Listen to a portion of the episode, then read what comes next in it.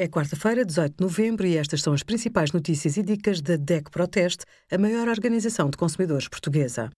Hoje, em DEC.proteste.pt, sugerimos quem está isento de taxas moderadoras no Serviço Nacional de Saúde, os resultados do nosso inquérito a consumidores sobre o impacto ambiental dos detergentes e a nossa compra coletiva de bicicletas elétricas com 10% de desconto.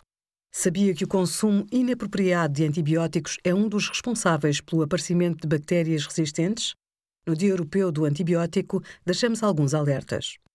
Os antibióticos são mais utilizados em animais do que em pessoas, o que contribui para gerar resistências em bactérias ao nível dos alimentos, como a carne de frango e porco.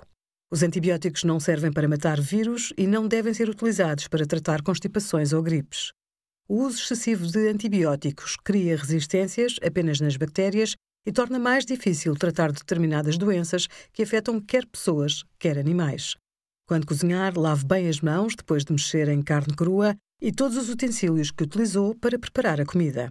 Obrigada por acompanhar a DEC Proteste a contribuir para consumidores mais informados, participativos e exigentes. Visite o nosso site em dec.proteste.pt.